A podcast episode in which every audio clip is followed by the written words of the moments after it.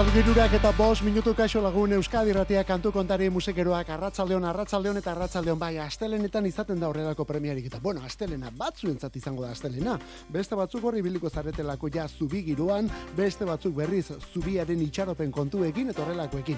Beraz, astelen honek beste itxura bat ere hartezake eta hori zure kasua baldin bada, eutxi horri, eutxi horri, eutxi horri. Kantu kontari saio hemen aste guztian izango duzu, egunero egunero musikarekin arituko gara, eta musikaz ere bai, eta musikaz disfrutatzen batez ere gainera. Bueno, zure parte hartzea guzti honetan ezinbestekoa, gure WhatsAppa betiko zenbakien 6 sortzi sortzi, 666 6 sortzi sortzi, 666 Beraz kanturen baten inguruan proposamenen bat, iritziren bat, edo zerbait esan nahi baldin badiguzu, taka, hor daukazu WhatsAppa. Hori bai, laurak bitartean bidali behar duzu, eh? laurak artean ordura harteko denak, irakurri eta gehienak erantzuten ditugulako. Alde hontan, Ola Zabaleta biok, musikeroak kantu kontari Euskadi ratiaren taupade elektrikoa.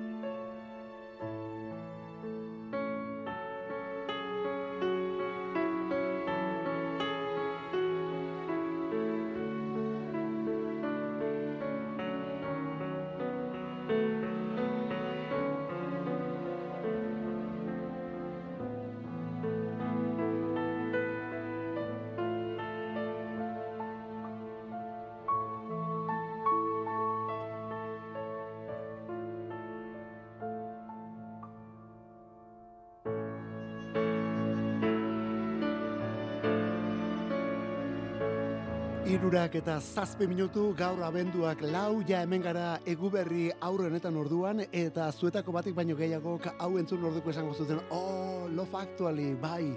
Izan ere nork gogoratzen du 2000 eta iruko love actually pelikula benetako maitasun ez da komedia erromantiko ingelesa kasunetan duela hogei urte estrenatu zanetik Bueno, ba, zinean adina telebistetan eman izan dena egu berri garai horretan.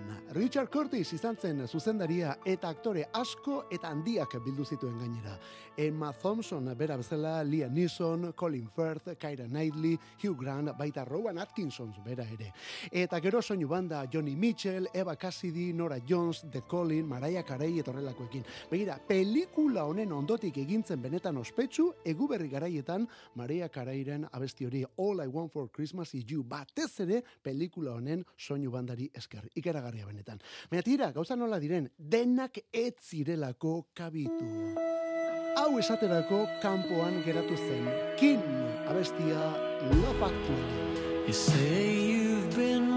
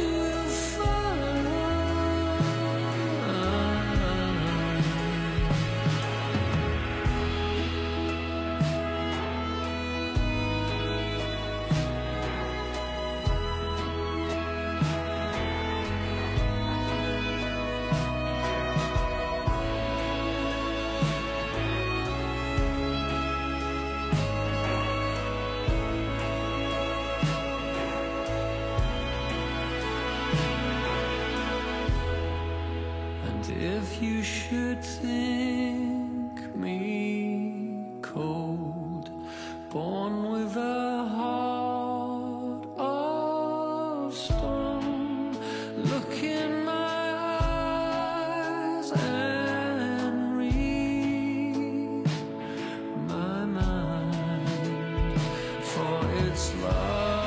Hogei urte handi dituen abestia da, baina gauzak nola diren asteburu honetan bertan erakutsi den pieza asteburu honetan bertan erakutsi dauekin irukoa eta Love Actually kantua. 2000 eta bi, 2000 eta irukoa da izen bereko pelikularen soinu bandarako prestatu zutena, baina orduan esan bezala etzen sartu urtetan egonda gero hor gordeta, eta orain berriz grabatu egin dute pelikula horren hogei urteak direla eta. Love Actually pelikulatik kanpo geratu zen Love Actually kantua. Bueno, egia esan behar baldin bada, garai hartan kin etzen inondik ere gerora bilakatu dena, ez da pentsatu ere. Baina Tom Chaplinen talde honek eta Richard Curtis, Love Actually pelikularen zuzendariak tartean ba omentzuten aman komuneko lagun bat, haren bidez saiatu ziren, baina ez omentzen orduan posible izan. Orain, handiko gehi urtera berriz grabatuta eta orain erakutsita kantu ineditua. Kin eta Love Actually. Hori 2000 eta iruan. Hori 2000 eta iruan. Handik urte betera ordea... Kin taldearen lehen diskoko gailurretako bat Everybody Changing mundu guzti aldatzen da bai eta nola aldatu gainera Hopes and Fears albuna ere bai 2000 eta laukoa da diskori. Eta kin izeneko talde ezberdin baten lehena onelako kantutzarrez betetako diskoa legia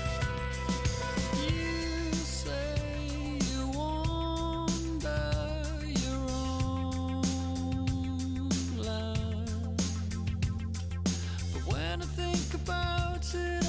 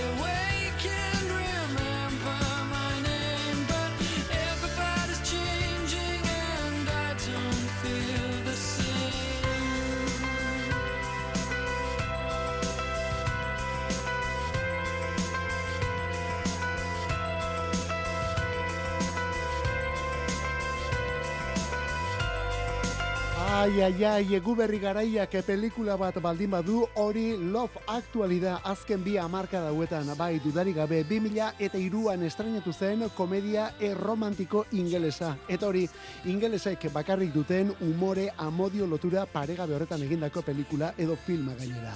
Aktore handiak, soinu banda potoloa, kin izeneko iruko erabat ez ezagun batek ere bere kantua proposatu zuen bere garaian, baina tira, banda horretan Richard Curtis zuzendariak ez zuen ikusi eta azkenean kanpoan geratu zen. Orain berriz grabatu dute eta lehen aldiz erakutsi Love Actually izenekoa. Asteburu honetan bertan, eh? Kin taldekoak dira. Hori bai, handik urte betera, 2000 eta lauan, beste hori Hopes and Fears taldearen lehen diskua, eta onelakoa bestiak Everybody Changing mundu guztia aldatzen delako. Eta Love Actualiko soinu banda horretan piezarik txalotunetako bat Iba Cassidy Amerikarrak moldatutako Songbird abestia da Fleetwood Macen kantua 2000 eta hogeita hiru honetan The Course Irlandarrek eraldatu dutena. For you, there'll be no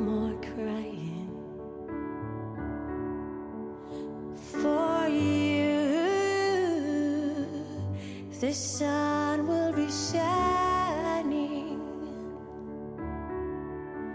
And I feel that when I'm with you, it's alright. I know it's right.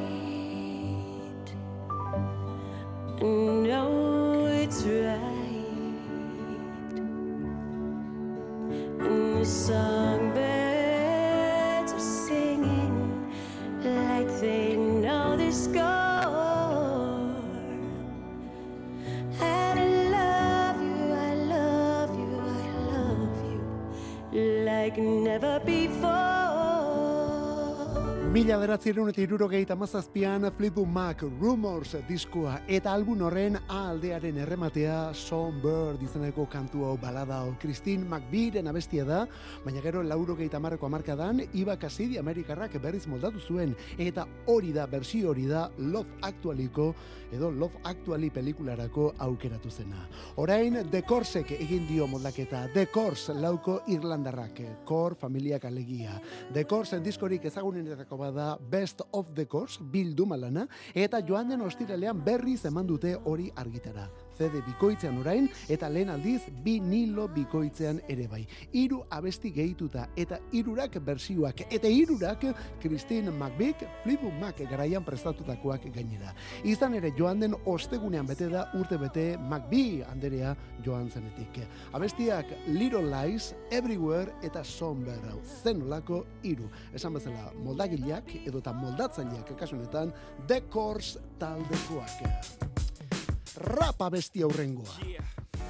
I'm out at Brooklyn. Now I'm down in Tribeca, right next to the Narrow. But I'll be hood forever. I'm the new Sinatra. And since I made it here, I can make it anywhere. Yeah, they love me everywhere. I used to cop in Harlem. All of my Dominicanos right there up on Broadway. Pulled me back to that McDonald's. Took it to my stash spot, 560 State Street. Catch me in the kitchen like a Simmons whipping pastry. Cruising down A Street, off-white Lexus. Driving so slow, but BK is from Texas. Me, I'm out that Bed-Stuy, home of that boy Biggie. Now I live on Billboard, and I brought my boys with me. Say what up to Tata, still sipping my top. Sitting courtside, Knicks and Nets give me high five. Nigga, I be spiked out. I could trip a referee. Tell by my attitude that I most definitely from. Hey.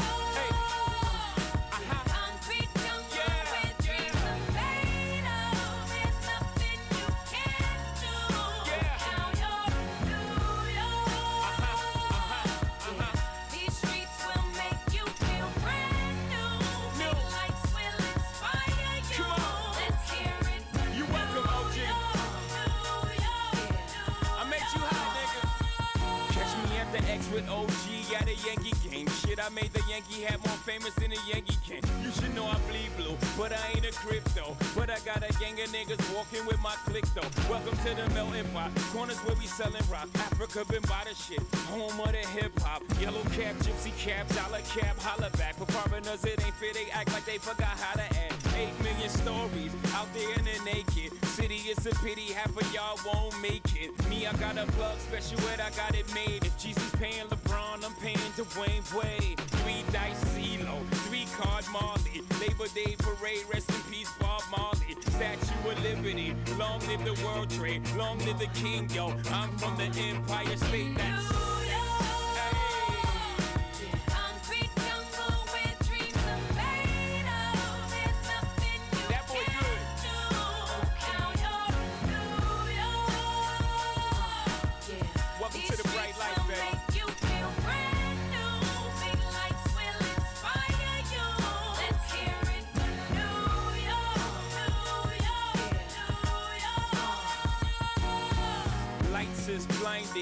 Rap munduko abesti pare bat jarriko ditugu gaur eta bata bestearen jarraian lehen bizikoa Empire State of Mind izenekoa Jay-Z eta Alicia Keysen bertsioan gainera. Bueno, badakizu, 2000 eta bederatziko kantunek bi moldakitu ditu. Bietan dago Alicia Keys, New Yorkarra. Eta kasu honetan guk jarri dugun honetan Jay-Z rapeatzailea ere bai.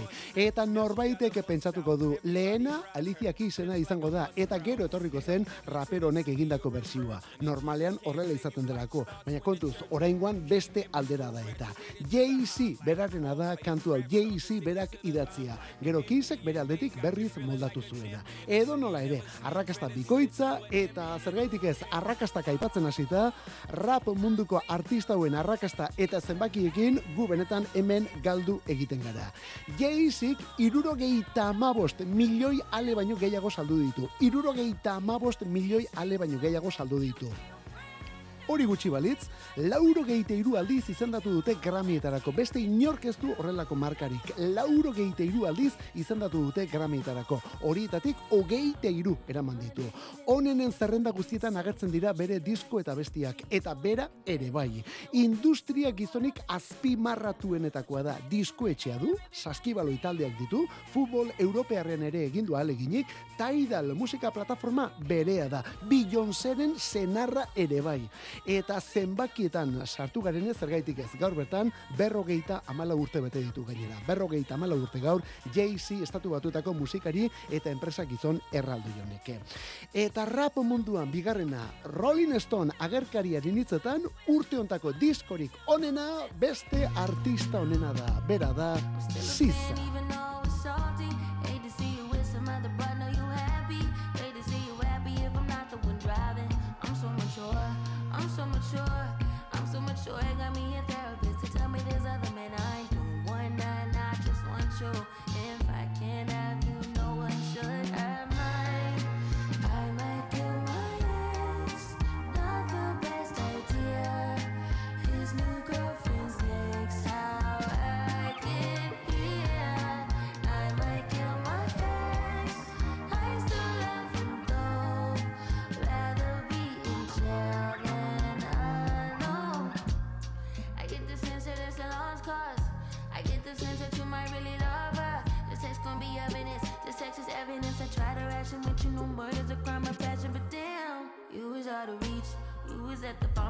With your perfect peach. Now I'm in the basement, planning on my patient. Now you laying face down, got me singing over a beat. I'm so mature, I'm so mature, I'm so mature. I got me a therapist to tell me there's other men I do. One night, I just want you. If I can't have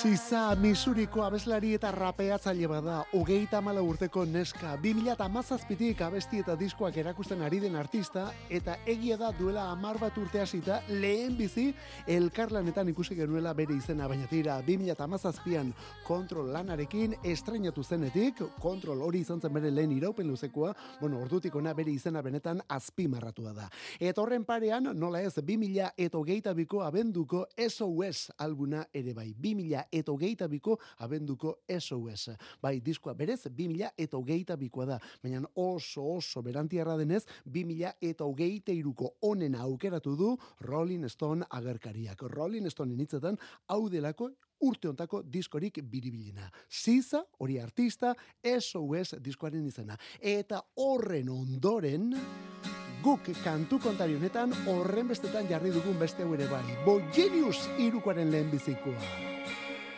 Black hole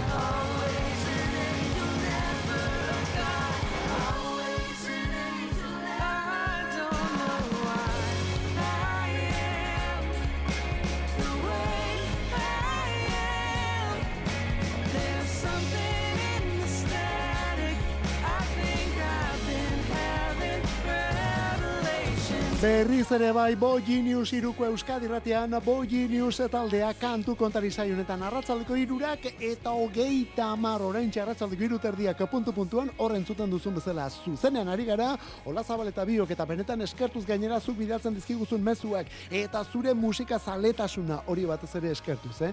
Bueno, ba, begira, Bogi News irukoa super taldea kasunetan, aurretik beste egitasmo batzuetan, ospetsu egindako hiru neska elkartu zirelako banda honetan. Julien Bay, Baker, Phoebe Bridgers eta Lucy Dacus hain zuzen ere.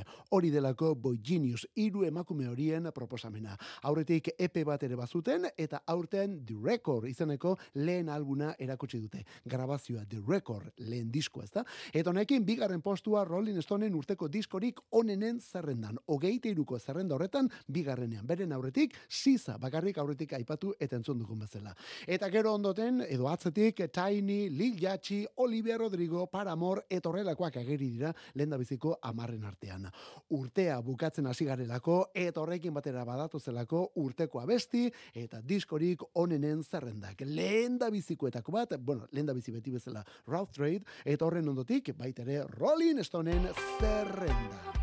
Eta beste hau da, guk asteburu honetan gehien entzun dugun diskoa dudarik gabe ostiraleko albunetako bat. Peter Gabriel, ingelesa Peter Gabriel. I.O. izaneko disko luzea. In the misty silver night, my eyes fall to the ground. I can feel it come alive. In the seeds pushing out through the soil, new life weaves its way out through the coil. Nothing's gonna hold this was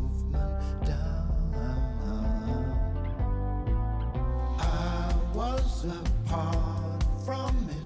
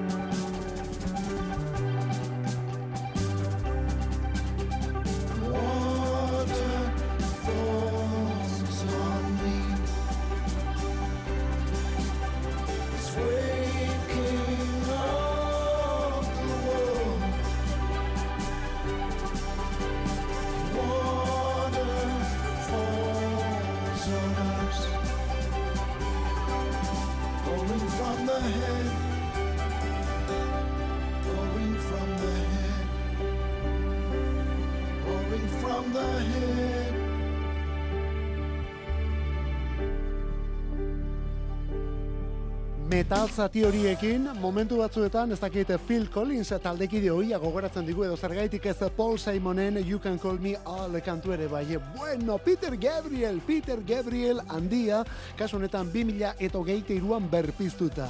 Peter Gabrielek disko berria duelako eta aspaldi, aspaldiko partez gainera, eh? Pentsa, aurreko lana 2000 eta bateko up izan zelako, up izaneko diskua. Bueno, egia da hor tartean bersioen lan pare bat ere eman dituela argitara, baina I.O. delako hau da, hogeita bat urtean, abesti berriz datorkigun lehen iraupen luzekoa. Hogeita bat urtean, kantu berriz datorkigun lehen iraupen luzekoa.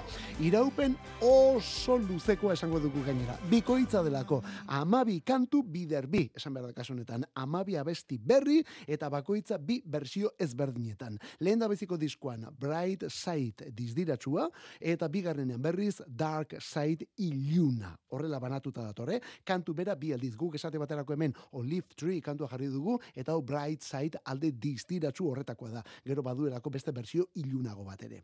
Bueno, bori, ia bi ordu terdiko lana da, ia bi ordu terdiko lana da, lan luze, heldu, sendo, paro, eta benetan mardula. Eta guk ere orduak beharko ditugu, hemen datorren guztia lixeritzeko. Disko bikaina gure gustorako, eta Gabrielek aspaldian, baina horrela, lehenago esan dugun bezala, eh? Aspaldi, aspaldian, soutik esango dugu, egin duen lanik biribilena gainera. Joan den ostiraleko beste berrikuntza bat. Trevor Horn, ekoizle ingeles ospetsua, abesti ezberdinen bersioak egiten orain. Beste norbaitekin, beti, eh? Hemen Rick Astleyrekin. Ea abestia, ea kantu ezagutzen duzun. Move yourself. You always live your life, never thinking of the future. Prove yourself. You are the move you make. Take your chances, win or loser. See yourself. You are the steps you take. You and you, and that's the only way. Shake, shake yourself. Your every move you make. So the story goes.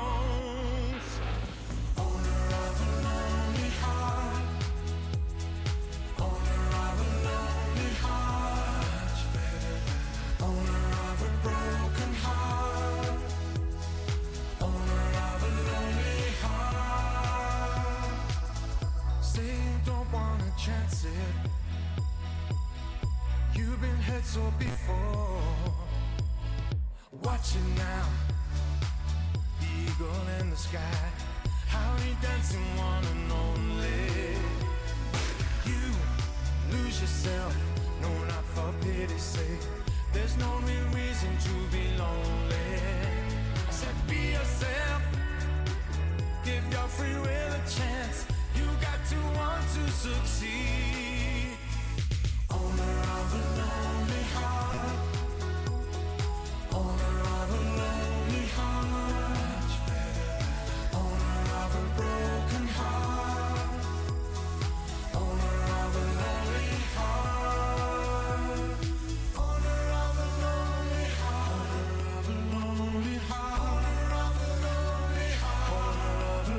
Mila bederatzireun eta lauro geite iruan, Yes taldea Owner of a Lonely Heart, bihotza bakarti baten jabe. John Anderson, Chris Squire, Alan Whiteen taldea zen garai hartan, Yes, eh? Bueno, ez hori bakarrik, Tony Kay teklatu jotzaile ere berreskuratu zuten diskoretarako lehen teklatu jotzaile izan zena banda hortan, hortik atera kontuak.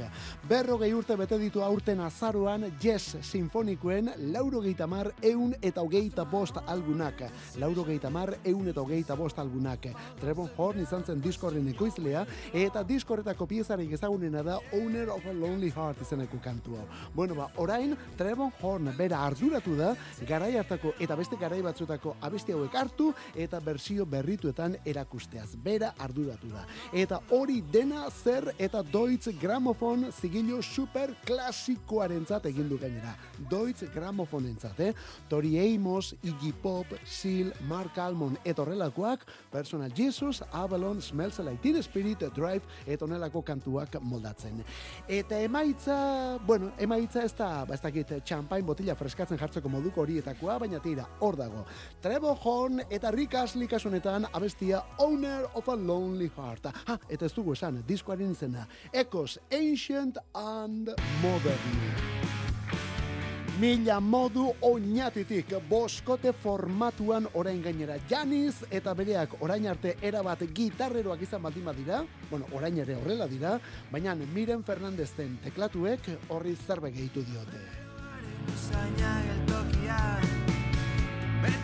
dator zeinetakoa Zenbat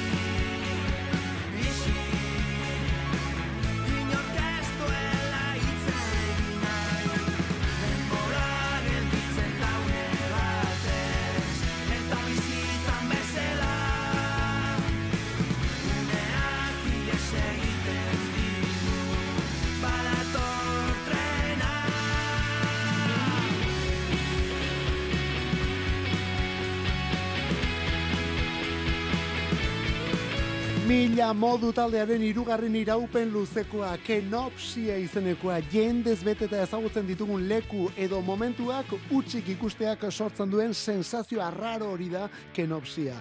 Jendez beteta ezagutzen ditugun leku edo momentu hori bapaten utxik ikusten ditugunean, oh, hor gauza rollo arraro bat sortzen ezta? Bueno, ba, hori omen da kenopsia.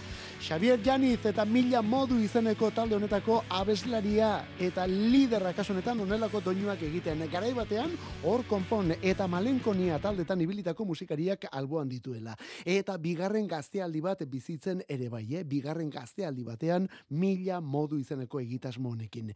Hirugarren disko honetarako berrikuntza nagusia Miren Fernandez. Miren Fernandez da hemen berrikuntza nagusia. Fernandez eta bere teklatuek ekarri duten ate edo leio edo dimensio edo ez dakit soinu berri hori, ezta? Mila moduren eskutik une batez kenopsia kantua ere bai. Gaur esanen dizut baietz Bizitzeko falta zaidan denbora Igaro nahi dut zurekin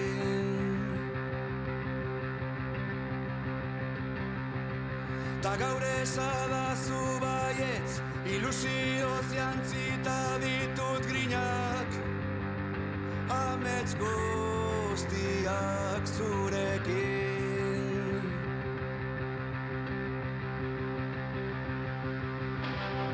Guretzat izanen da Zeruaren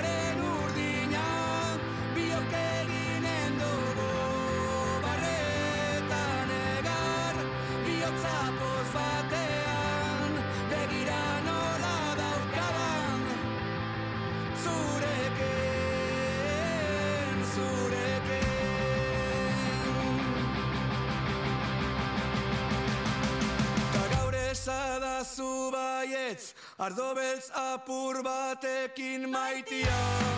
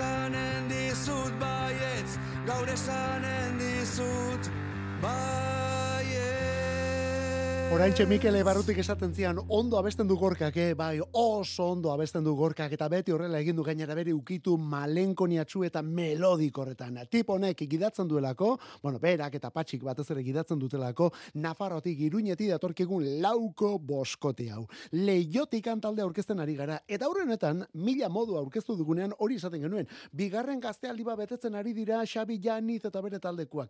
Bueno, ba, hauek ez omen dute bigarrena. Hauek ja enegarrena omen dute. Eta nola ari diren betetzen gainera. Zazpigarren diskoa jakalean da, azaroaren hogeite iruan eman dute argitara, zazpigarren diskoa, diskoaren izena da etorkizuna ginenean, eta talde honetako kantaria gorka baldin bada, beste gorka batek lagundu die, diskoa prestatu eta ekoizterakoan. Gorka berritxarrak edo gorka urbizuk alegia. Begira nolako doinuekin. Betidanik eta betiko, bai, nork esango zuen, leiotik kantaldekoak maitasun kantu batekin, baina badatuz. Hori bai, beren estiluan, eh? Beren estiluan. Leiotikan, betidanik eta betiko. Gaurko egunez, mila bederatzi eta iruro gehian, I for the love. Well, breaking rocks in the hot sun. I fought the law and the law won. I fought the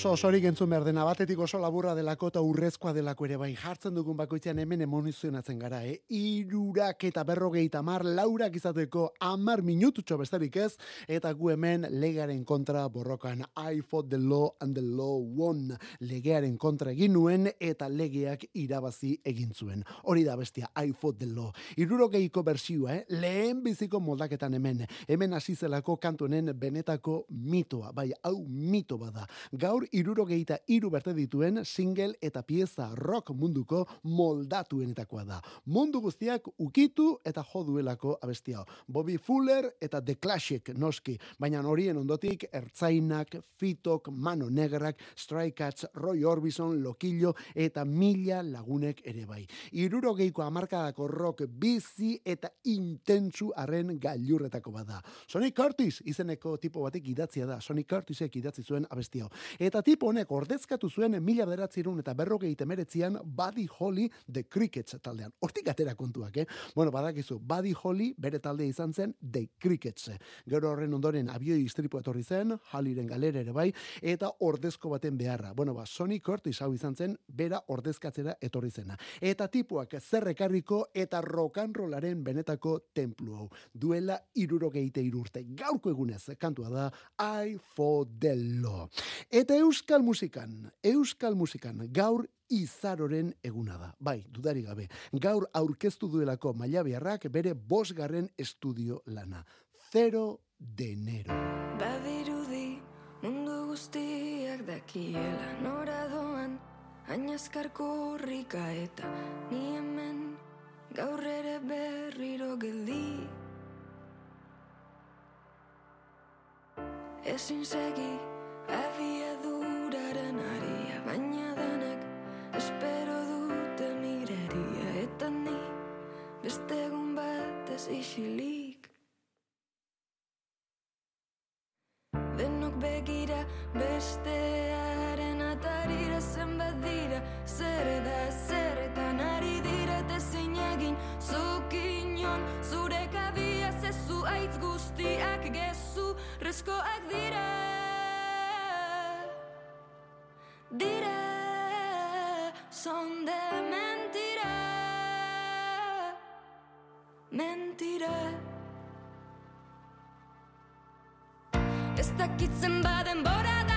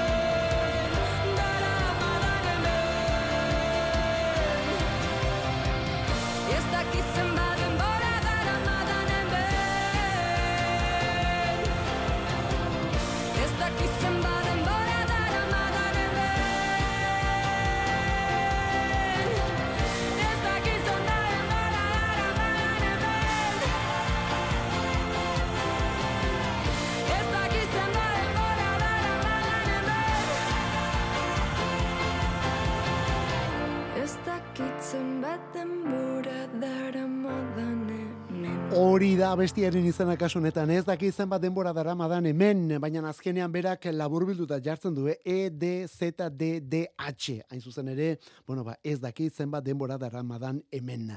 Disko zuriarekin dator izaro, disko zuriarekin, disko hotza, elur eta izotz, baina izaro bera, ageri da, eta bero ageri gainera, eta bere soinu berrien aldeko apostu hori ere bai.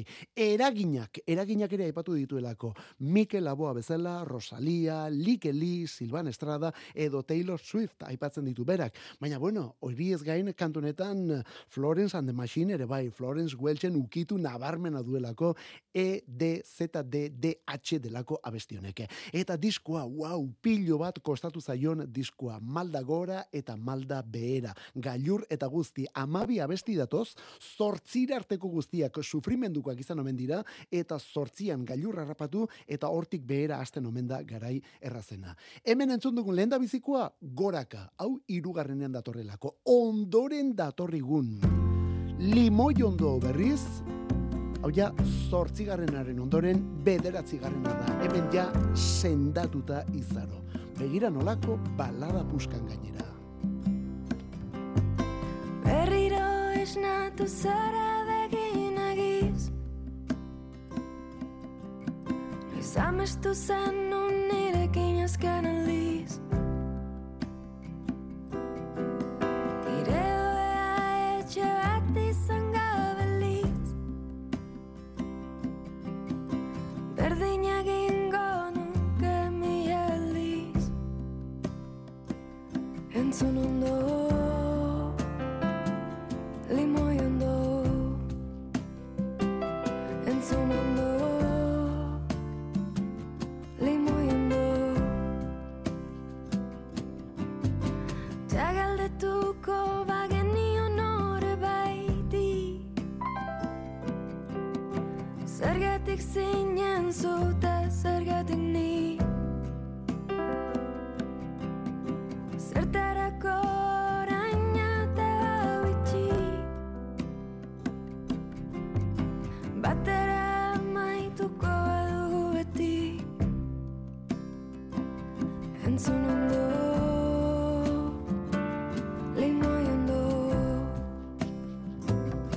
Entzun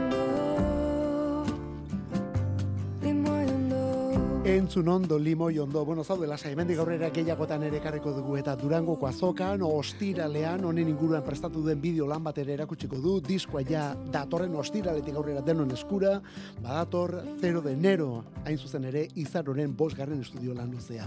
Bueno, Euskal Musikan gaur bere eguna da, gaur Euskal Musikan beste handi baten eguna ere bada, gaurko egunez Xavier Lete. Berarentzat orduan onelako doinuak eta soinuak. Eta gaurko egunez duela hogeita marrute, mila eta lauro geita amairuan, Fran Zapa ere bai. Fran Zapa gaurko egunez berrogeita amabi urte zituenean.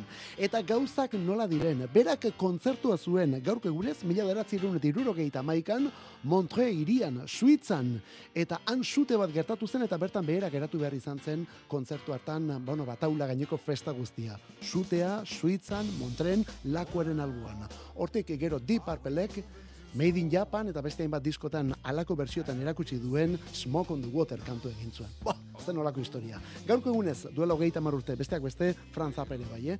Honekin despedida, bakuaz, Ola Zabaleta biok, eskerrik asko horregote gaitik, bihar berriz ere buetan, zauritxuran ibili.